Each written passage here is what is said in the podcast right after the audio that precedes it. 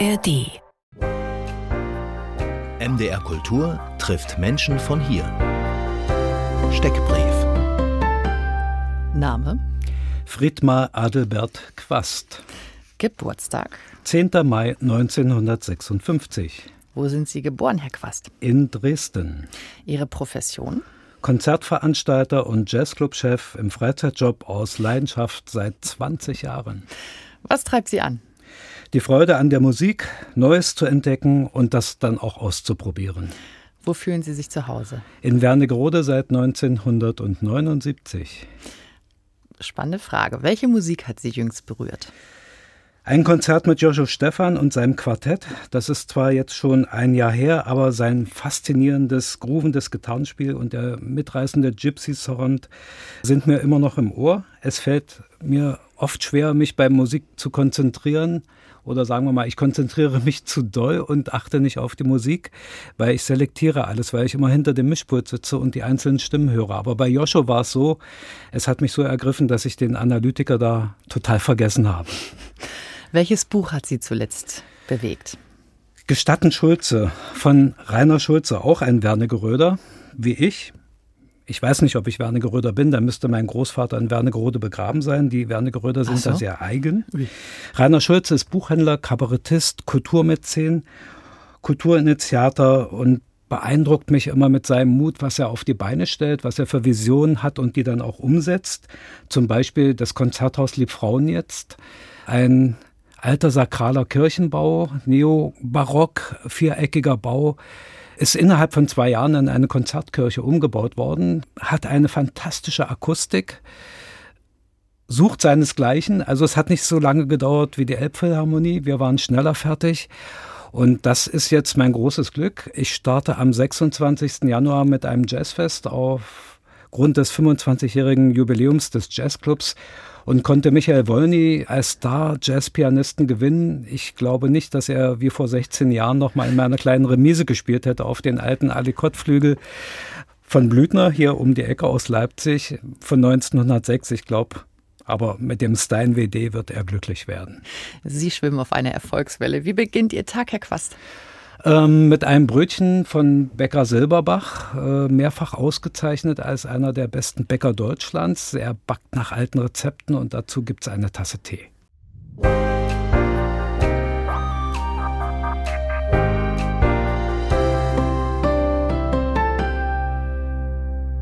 Friedmar Quast, ich freue mich sehr, dass Sie hier sind. Hallo. Hallo. Friedmar Quast, Leiter des Jazzclubs Wernigerode. Er ist ausgezeichnet mit dem Kulturpreis der Stadt Wernigerode mit dem Applaus, also die also Auszeichnung der Programmplanung unabhängiger Spielstätten 2019. Und in diesem Jahr heißt es 25-jähriges Jubiläum. Unser nächstes Jazzfest geht jetzt bald los am 26.01. Und da macht Michael Wolny tatsächlich den Anfang. 2019, Herr Quast, haben Sie noch gesagt in dem Interview, Wolny könnten Sie nach seinem ersten Konzert mit Heinz Sauer jetzt bestimmt nicht mehr gewinnen, da jetzt ist er zu groß geworden. Aber er ist immer noch groß und Sie haben ihn mit dabei. Hat sich irgendwas geändert? Ja, es hat geklappt. Äh, ich habe allen Mut zusammengenommen und habe angefragt, erstmal geguckt, wer vermarktet ihn jetzt. Dann landete ich bei Carsten Janke, fragte mhm. an und ja, im März fragte das Konzerthaus an, wir wollen das Programmheft drucken. Und ich hatte die Zusage von Michael Wolny immer noch nicht und rief an, ja, das ist jetzt gerade ganz schlecht und ich gehe gleich in Urlaub. Und dann kriegte ich freitags den Anruf und ja, äh, Michael zugestimmt und Carsten Janke auch, das läuft. Und Carsten da Janke, fiel mir ein Stein vom Herzen. Der Konzertveranstalter für ganz, ganz viele wunderbare Jazzkonzerte. Und genau. ich freue mich sehr, dass Sie heute hier sind und wir erleben ein bisschen DDR-Jazzgeschichte, aber auch heutige Jazzkultur in Wernigerode heute bei MDR Kultur trifft.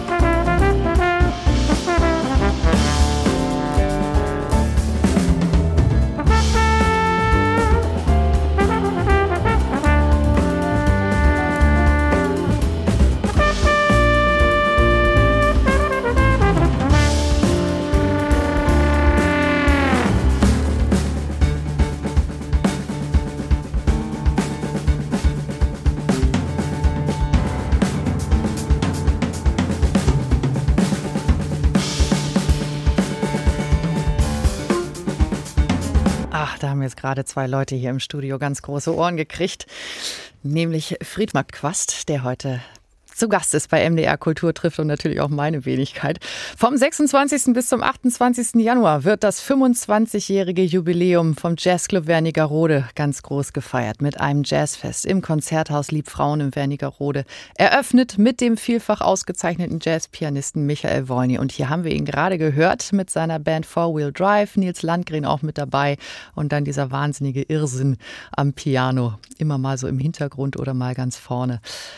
Herr Quast, wie würden Sie Wolny jetzt abmoderieren? Was ist das so für einer für Sie? Das ist für mich Kreativität pur. Als Jazzclub-Chef kriege ich viele Bewerbungen von äh, Jazz-Piano-Trios und die klingen immer alle gleich. Mhm. Michael Wolny klingt nicht gleich. Man ist immer überrascht, wie er dann aus dem Hintergrund vorkommt und wo er sich voll verausgabt und das Instrument singen und klingen lässt. Er hat mir auch schon gesagt, dass auch ein großer Star wie er teilweise in Konzerten zu knabbern hat an Publikum, das manchmal nicht ganz vollzählig erscheint. Also sogar ein Wollny weiß davon zu berichten.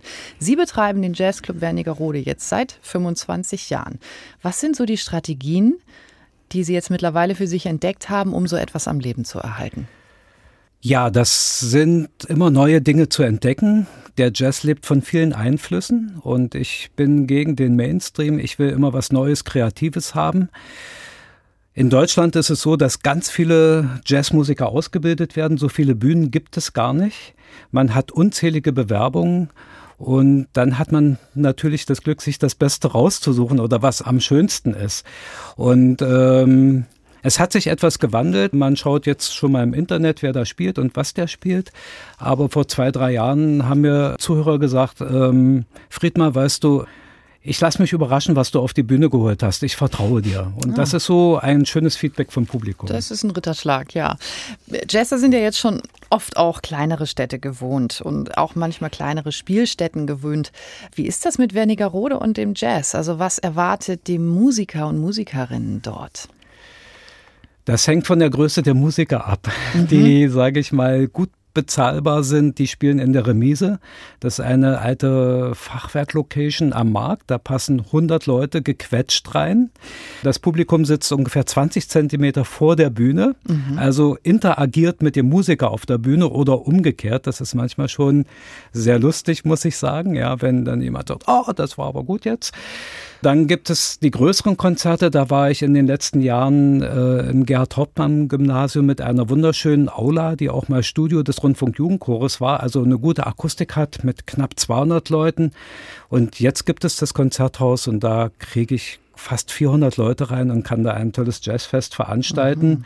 Also es hängt auch immer davon ab, wie viel Publikum erwarte ich. Das es können auch mal nur 40 sein. Ja, aber diese, diese Location ist für Sie natürlich jetzt auch so ein Quantensprung offenbar gewesen. Können Sie die noch mal näher beschreiben? Das Konzerthaus Die Frauen ist eine Innenstadtkirche, ein viereckiger Bau mit einer wunderbaren Akustik drin für philharmonisches Orchester. Und äh, wir haben festgestellt, es wird schwierig, wenn man mit elektrisch verstärkter Musik reingeht, wie beim Jazz. Mhm. Also es wird ja nicht mehr rein unplugged akustisch gespielt, geht fast gar nicht mehr. Alle bringen irgendwelche Loops mit oder brauchen irgendwelche Effekte inzwischen. Insofern war jetzt der Spagat, braucht man eine Turnanlage für dieses Haus und man hat sie jetzt auch vom Feinsten, also dass man halt auch andere Formate außer das Philharmonische Orchester reinbringen kann. Zum Beispiel am Sonnabend spielt das Cecile Verny Quartett mit Cécile Verny am Start, eine deutsch-französische Sängerin mit afrikanischen Wurzeln. Und im zweiten Teil des Konzertes wird dann zusammen mit dem Philharmonischen Orchester musiziert. Das ist eine alte Tradition, die mein Vorgänger mal aufgegriffen hat und ich konnte den Chef des Orchesters, Christian Fitzner, überzeugen, dass wir das zum Jazzfest wieder machen. Hm. Und dann gab es die illustren Zusammenhänge, dass solche Leute wie Christoph Reuter, bekannt in Wernigerode, durch das Christine Klaas Trio komponiert für das Orchester. Und ich habe Christoph angerufen, da ich, Christoph, willst du nicht die Arrangements schreiben? Ja, sagt er, mache ich. Also wie so und, eine Art Auftragsarbeit eigentlich. Ja. Ne? Da können Sie sich einen kleinen Traum erfüllen, offenbar. Ja. Schön. Und Christoph sagte zu mir, weißt du, Friedmann, das Schöne ist immer, dass du so ganz viele Leute zusammenbringen kannst. Ne? Und das, äh, das war halt, was ich auch. vorhin auch sagte, Neues ausprobieren, Leute auf die Bühne bringen, Dinge zu machen, die vielleicht so vorher nicht da waren oder in der Form nicht. Und das mhm. spornt mich immer wieder an. Mhm. Das klingt jetzt alles in einer sehr, sehr guten Zeit für Ihren Jazzclub. 2004 aber sah das Ganze ganz anders aus. Der Jazzclub stand vor dem Aus. Was war da geschehen? Der Jazzclub hatte sich gegründet, äh, fing an äh, mit Konzerten. Mein Vorgänger, ein begnadeter Jazzmusiker Matthias Weise, leider nicht mehr unter uns, organisierte die Konzerte. Ja, was tat er? Er suchte seine alten Studienkollegen zusammen und ging mit ihnen auf die Bühne und das in wechselnden Formationen. Wir hatten dann wechselnde Formationen auf der Bühne, aber immer die gleichen Musiker. Mhm. Und das Publikum honorierte das dann durch Fernbleiben. ja, das ist auch ein Statement. Und äh, wie haben Sie das Ganze dann in den Griff gekriegt? 2005 war ich der Einzige, der übrig blieb und so. weitermachen wollte. ja. Und ich bin zu besagten Rainer Schulze, dem Visionär und Kulturmäzen gegangen, habe gesagt, Rainer, wie sieht es aus? Kann ich unter das Dach des Kunst- und Kulturvereins kommen? Mhm. Sagt er, ja, kannst du machen, aber Geld habe ich keins. Mhm. Ja, und dann habe ich angefangen mit klitzekleinen Gagen. Mhm. Was ich heute noch mache, jeden Herbst Reihe rumrennen, Geld zusammenkratzen, mhm. Sponsoren gewinnen, dass es wieder läuft. Also ich habe kein Budget, mhm. sondern ich plane 10, 12 Konzerte, ohne zu wissen, dass ich sie bezahlen kann. Und Sie haben 2019, hat es einige Preise für Sie gehagelt. Also wie gesagt, den Applaus und den Kulturpreis der Stadt Wernigerode. Strahlt so ein Preis aus über die nächsten Jahre?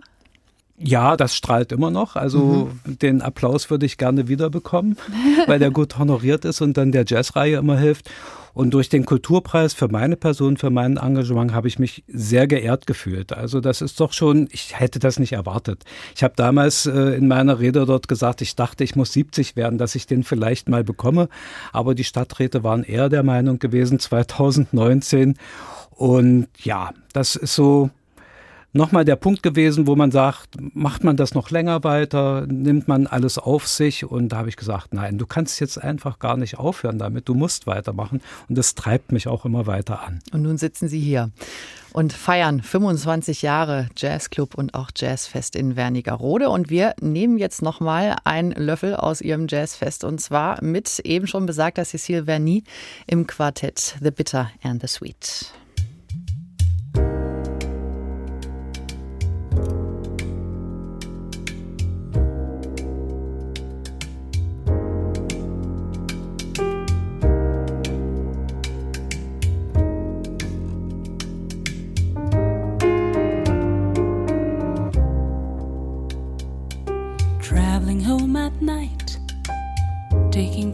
Train. Some people fall asleep at try, but I can really hide the tears. The rain starts to fall while the train keeps on carrying me away from you, and our last goodbye.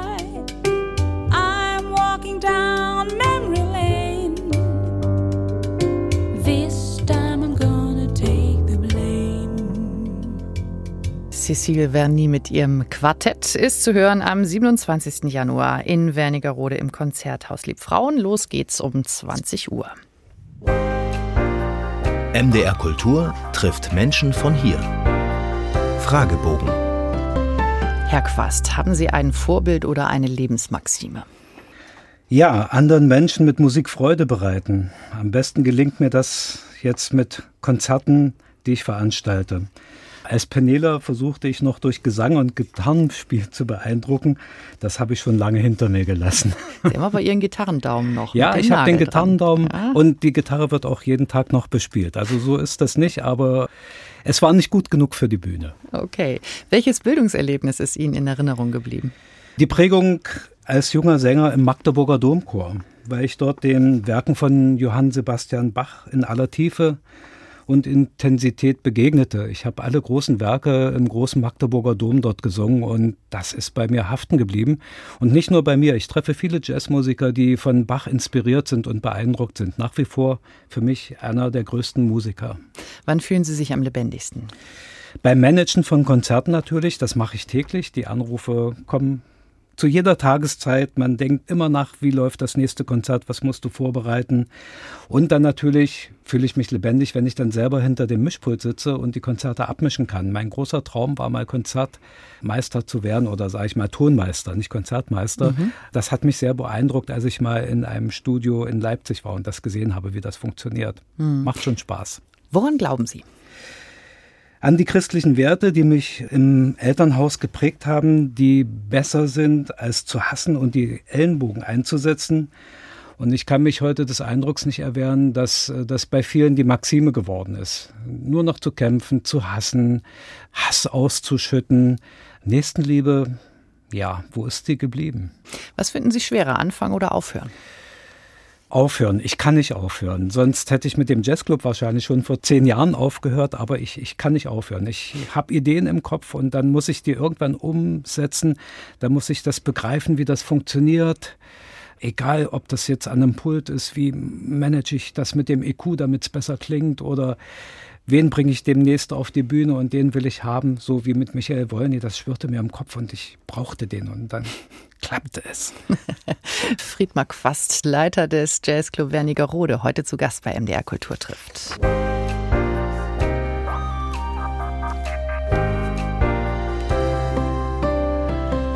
Und er gab sein erstes verdientes Geld, das war damals in der DDR, komplett für Jazzplatten aus, damit er bei seiner Jazzdisco was zum Spielen hatte. Und heute leiten Sie den Jazzclub Wernigerode. Friedmar Quast, schön, dass Sie hier sind. Freue mich sehr.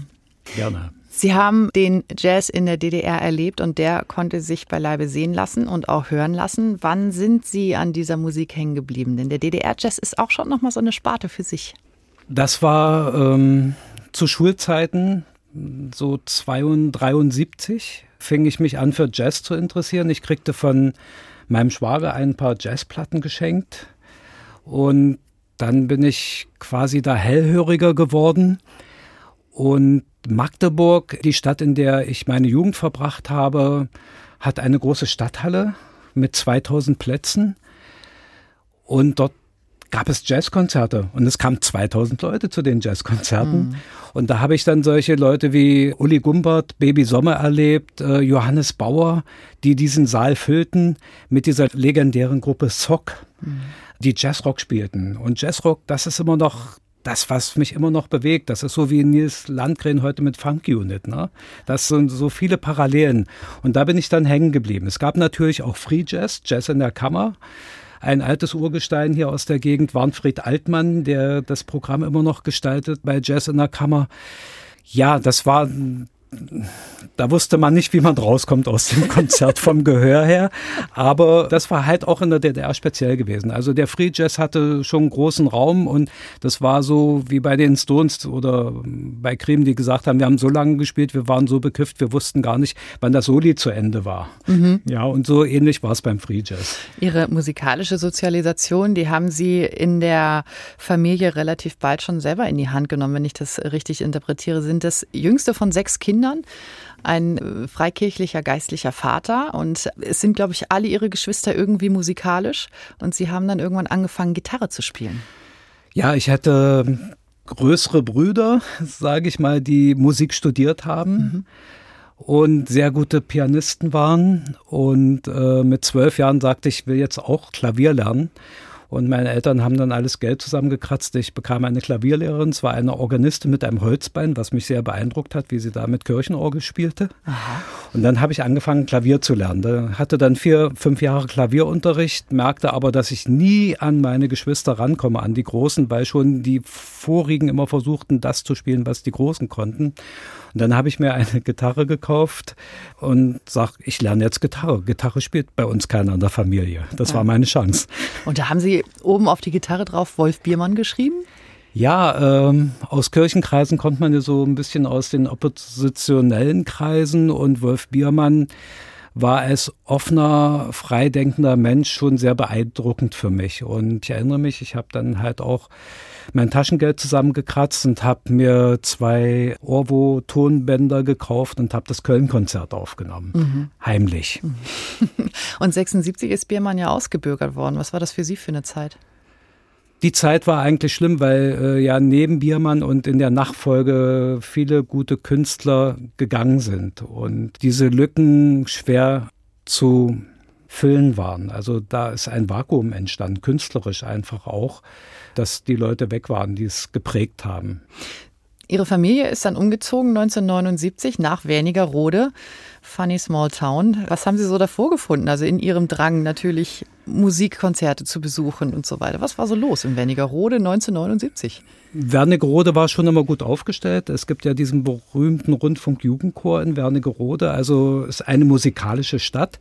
Aber was mich eigentlich viel mehr fasziniert hat, war die Nähe zu Blankenburg mit dem Kloster Michaelstein. In, Im Kloster Michaelstein, ich sagte ja anfangs, ich versuchte durch Gitarre spielen und Gesang zu beeindrucken, fanden die Chansontage statt. Das waren offene Chansontage, so als Pendant zu den politisch organisierten Tagen des Chansons, was die DDR-Führung machte. Und dort mhm. trafen sich Leute wie Gerhard Schöne und Karl-Heinz Becker aus Dresden und Andreas Reimann äh, tauchten da alle auf und das war sehr interessant gewesen und ja, und dachte ich, jetzt bin ich im Harz und jetzt bin ich in der Nähe vom Kloster, wo die tollen Chansontage sind. Ah, okay.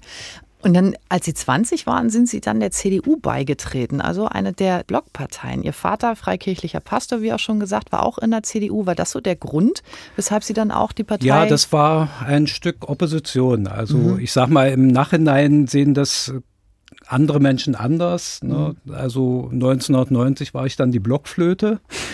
Habe ich übrigens auch gelernt im Magdeburger Domchor. Half nichts ähm, bei der ähm, Parteimitgliedschaft. Aber für mich war es quasi äh, ein, ein Bekenntnis, sage ich mal, auch ja was anderes zu tun, als die, die Staatsmeinung ist, obwohl es natürlich sehr eingebunden war. Aber es war eine Nische, genauso mhm. wie der Jazz eine Nische ist. Mhm. Was war das dann für ein, für ein Arbeiten? Also Sie sind da ja auch von der CDU dann auch bezahlt worden, also haben da richtig Ihr ganz normales Einkommen gehabt. So, was war das für ein Arbeiten in so einer Blockpartei neben der SED? Es war für eine Reihe von Menschen ein Halt gewesen, äh, nicht unter den Druck zu gelangen, in die SED einzutreten.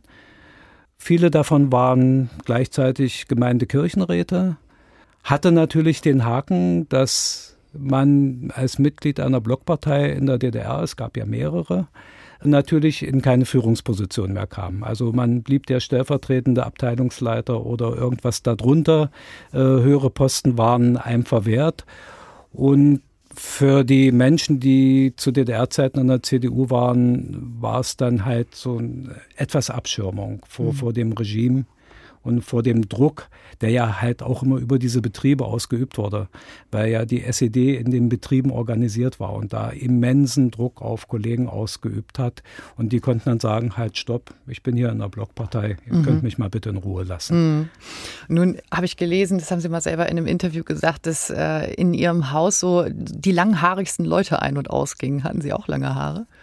Ja, die waren bis zu den Schultern lang und in der ersten Jazz-Disco, die wir machten in Magdeburg in der Hedelstraße, unweit von der heutigen Staatskanzlei, mhm. damals noch Haus der deutsch-sowjetischen Freundschaft im Deutschen Kulturbund, haben wir Jazz-Discos veranstaltet. Und da waren die Leute mit den ganz langen Haaren, mit den zerschlissenen Jeans, die, sage ich mal, in die normale Diskothek nicht reinkamen. Mhm. Das war schon sehr lustig. Das ist ja auch irgendwie verrückt. Also Sie waren Mitglied in einer der Blockparteien, haben Jazz-Discos veranstaltet, hatten lange Haare. Das ist ja irgendwie auch ein, so ein Spagat, oder? So stelle ich mir das vor. War das dann auch mitunter mal schwierig? Haben Sie auch mal von der Regierung irgendwie einen Halt-Stopp gekriegt? Was weiß ich, mit Ihren Veranstaltungen zum Beispiel? Äh, mit den Veranstaltungen nicht. Das habe ich ja erst später angefangen. Also es gab in Wernigerode eine ganze Zeit lang, wo ich nicht ganz so viel gemacht habe. Ich habe dort auch im Kulturbund wieder Veranstaltungen gemacht mit der Leader Session. Die ging dann über 30 Jahre. Die ist dann von einem Kulturmitarbeiter in Wernigerode, einem Freund von mir, übernommen worden. Das hatte eine lange Tradition dann mal. Auch eine Idee von mir. Leader Session hieß, mehrere Einzelkünstler auftreten zu lassen und zum Schluss eine Session, was ganz normal in der Musik ist, aber in der ja. DDR war das natürlich nicht so normal. Mhm. Das bekamen wir gut hin. Und ja, Ärger habe ich mal bekommen. Also als ich noch mit der Gitarre rumherzog, habe ich dann mal in der CDU bei so einem Ortsverein einen Liederabend gemacht. Und äh, ich habe einen Freund gehabt, der wunderbare Lieder geschrieben hat und eins hieß, in euren Wein gieß ich mein Tröpfchen Wasser. Und das war immer so mein Intro gewesen. Und am nächsten Tag durfte ich bei meinem Chef antreten. Er sagte, ja, wie kannst du dieses Lied singen? Wir stehen hier kurz vor der DDR-Kommunalwahl und es kann doch nicht sein, dass du behauptest, die CDU wäre nur das Tröpfchen Wasser. Mhm, okay. Jetzt haben wir es in diesem Jahr, sind es 35 Jahre friedliche Revolution. Wie blicken Sie auf so ein Datum? Mit was für Gefühlen? Mit großer Dankbarkeit. Das hat auch wieder eine längere Geschichte, weil meine Eltern, Tanten und Onkel sind nach dem Zweiten Weltkrieg aus Polen vertrieben worden, waren äh, unter Hitler heim ins Deutsche Reich geholt worden als Deutsche, waren polnische Staatsbürger, waren dann in Deutschland wieder Deutsche zweiter Klasse. Mhm. Viele dieser Verwandten, das ist ähnlich so wie bei den Flüchtlingszuweisungen jetzt, die wurden zugewiesen der größte Teil landete im Westen Deutschlands und wir hatten da keinen Kontakt groß hin oder das war sehr, sehr schwierig gewesen durch die Grenze. Und ich war froh, als das aufging und ich dann auf einmal viele Cousins kennenlernen durfte, mhm. die ich vorher nicht kannte. Ah, okay. Und wenn wir jetzt mal so auf die Jazzszene gucken, also ähm, und den Punkt der Wende, ich habe äh, Rolf Kühn habe ich ein paar Mal gesprochen, der ja schon vorher in Westen gegangen ist und dann äh, seinen Bruder dann auch noch zu DDR-Zeiten quasi nachgeholt hat über einen Umweg und so weiter. Wie war das für Sie, äh, als dann die Wende kam mit der Jazzszene Wernigerode? Was hat sich da so getan?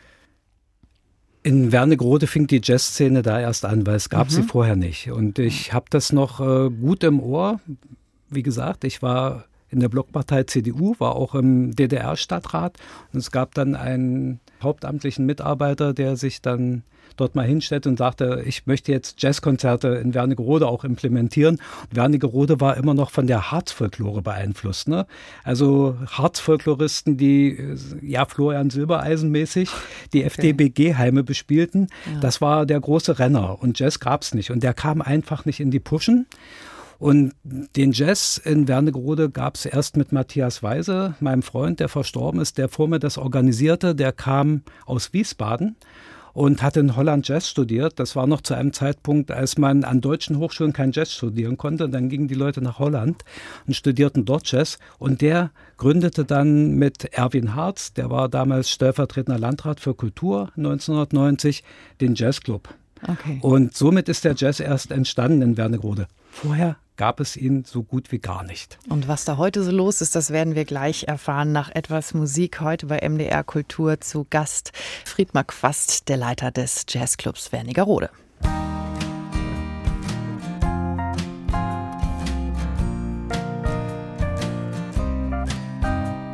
She's my baby, she's my love, Dixie fountain, sipping cokes, crafting brand new Polish jokes. And I can't explain why my accent changed. I guess there's still some hope to score some dope. She needs to be changed inside. She's my waitress, she's the boss. Lips and teeth of Santa Claus. Pencil in the dentist, clean the crops. Have you seen my soda pop? There was a Polish priest who thought that he could please me. You got me so whacked out, I nearly lost my house. Cause nobody needs me, yeah.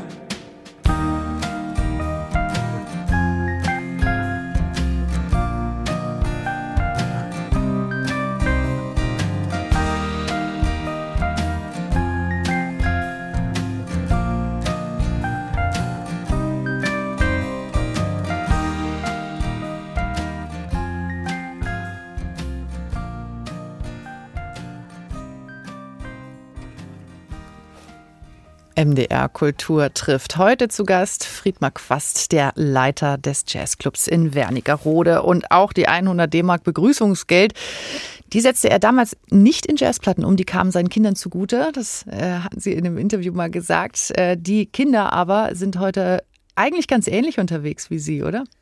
Ja, ungewollterweise kam das so.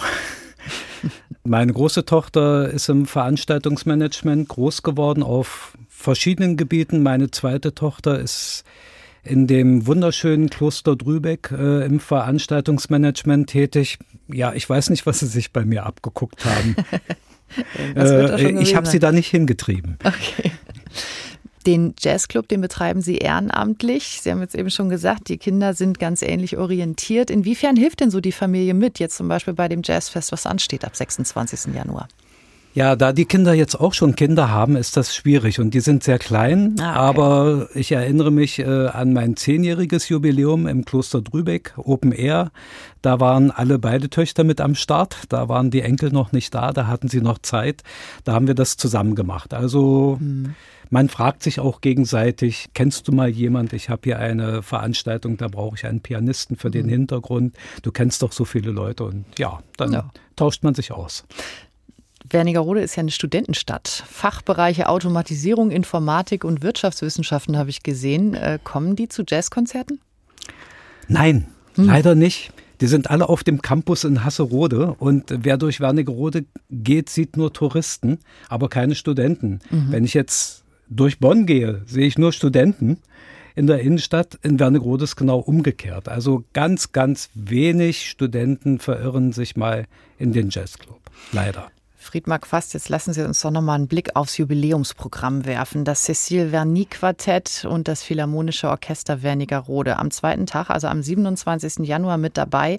Das Maria Baptist Orchester am 28. Januar. Und ich rieche ehrlich gesagt auch schon so ein bisschen Auftragsarbeit. Philharmonisches Orchester und Cecile Verny Quartett.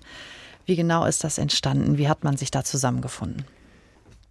Ich hatte die Idee, diese alte Tradition wiederzubeleben, mit dem Philharmonischen Orchester zusammenzuspielen, was unter meinem Vorgänger auch schon mal passiert ist. Wie lange ist das her? Das war ähm, 23 Jahre mindestens ja. her. Also eine große, große Pause und ich schaute so ein bisschen auf YouTube rum und entdeckte dann das Cecil Verny Quartett mit den Freiburger Philharmonikern. Und denke ich, oh, das ist es. Das brauchst du auch in Wernigerode. Und habe dann Bernd Heitzler, den Chef der Band, angerufen und sagte, Bernd, wie sieht's aus? Hättet ihr Lust auf so ein Projekt? Und er sagte, ja, wir machen Bandprobe. Ich frage mal ab, ob die Kollegen sich das vorstellen können. Und drei, vier Tage später hatte ich den Anruf und sagte, ja, wir könnten uns das vorstellen, wir müssen jetzt Arrangements suchen. Wir wissen nicht, wo die sind. Also die Freiburger hatten irgendwann mal digitalisiert, aber den Jazz nicht. Mhm. Und, die, und die Arrangements waren weg. Man suchte alte Flyer, um vielleicht noch den Arrangeur rauszufinden, aber den fand man auch nicht. Und dann gibt es diese wunderbare Konstellation mit dem Philharmonischen Kammerorchester und Christoph Reuter, nicht nur Jazzpianist, sondern auch Komponist für Klassik, Arrangeur. Und dann habe ich Christoph Reuter angerufen und habe gesagt, Christoph, kannst du die Arrangements schreiben für das Orchester? Ja, ich muss aber drüber nachdenken und ja, mhm. ganz umsonst kann ich das auch nicht mehr machen. Das ist ja auch ein Profi. Ja, und das ist ein Profi und es ist sehr professionell geworden. Ich war bei der ersten Anspielprobe dabei, ohne Band. Christoph war in Wernigerode und dirigierte das Orchester, weil der Orchesterchef gerade eine böse mhm. Erkältung hatte. Und ja, es wird wunder, wunderschön. Also so ähnlich wie der Titel, den wir eben schon gehört haben. In, mhm. in dieser Richtung wird die Musik an dem Abend mit dem Cecilia Nie Quartett und dem Philharmonischen Orchester laufen. Und Maria Baptist mit ihrem Orchester, was ist da zu erwarten? Was hat die derzeit auf dem Programm? Maria Baptist schart um sich so die besten Solisten in Berlin, sagt sie. Und das ist auch so. Und Maria Baptist hatte ich schon zweimal bei mir im Jazzclub. Einmal mit ihrem Trio vor ein paar Jahren. In der Pandemie mit Jan von Klewitz mit Saxophon. Mhm. Total unplugged im Kloster Drübeck. Streaming-Konzert nehme ich an brauchte Platz, ja. um die Stühle auseinanderzustellen. Das ging bei mir in der kleinen Remise nicht. Aha, okay, und also es mhm. war immer die Idee, dass das Maria Baptist Orchester mal nach Wernigerode kommt. Und mit dem Konzerthaus kriege ich 16 Leute auf die Bühne mhm. und sie werden auch nicht verstärkt. Ich will diesen urigen Klang haben mhm. eines Jazzorchesters wie vor 100 Jahren. Da gab es auch keine Verstärkung. Mhm. Dass es einfach klingt, was an Instrumenten da ist. Also es wird ein großes Fest werden, das Jazzfest ja. zum 25. Jubiläum des Jazzclubs Wernigerode. 25. Jazzfest ist es dann auch, ne? Ein großes Fest für Friedmar Quast, der heute zu Gast ist bei MDR Kultur. Sie veranstalten ja aber übers ganze Jahr auch hin und wieder Jazzkonzerte. Sind da eigentlich für Sie selber auch oft Überraschungen dabei oder kennen Sie die Leute einfach schon so gut, dass Sie sagen, schon gehört, alles gut? Überraschung gibt es manchmal, dass man sich vorher die Musik anhört äh, oder die CD, die einem geschickt wird und dann klingt es auf der Bühne ganz anders.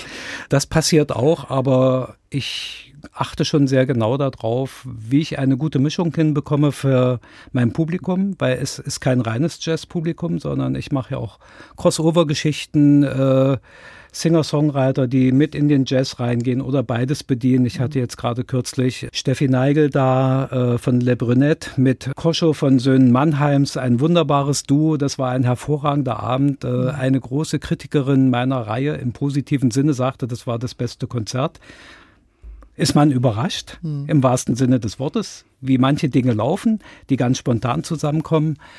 Und mein Anspruch ist es, äh, über das Jahr Jazzkonzerte anzubieten. Also monatlich, es gibt manchmal eine kleine Sommerpause.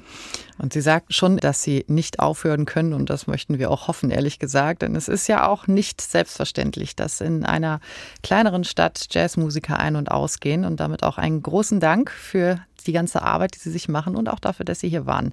Friedmar Quast vom Jazzclub Wernigerode. Schön, dass Sie da waren. Dankeschön. MDR Kultur trifft war das in der Redaktion von Angelika Zapf. Julia Hemmerling hat es moderiert und in der kommenden Woche ist Anna Korsten zu Gast. Anna Korsten ist seit 2022 wissenschaftliche Mitarbeiterin am Lehrstuhl für Neueste Geschichte und Zeitgeschichte von der Friedrich-Schiller-Universität Jena. 2023 wurde ihre Promotion dann veröffentlicht, Unbequeme Erinnerer, emigrierte Historiker in der westdeutschen und US-amerikanischen NS- und Holocaust-Forschung 45 bis 98. Am 27.01. ist der Holocaust-Gedenktag in Erinnerung an die Opfer des Nationalsozialismus und die Befreiung des Vernichtungslagers Auschwitz 45 vor 79 Jahren. Daher Anna Korsten zu Gast hier bei MDR Kultur. Alle unsere Gespräche finden Sie auf mdrkultur.de und in der ARD Audiothek.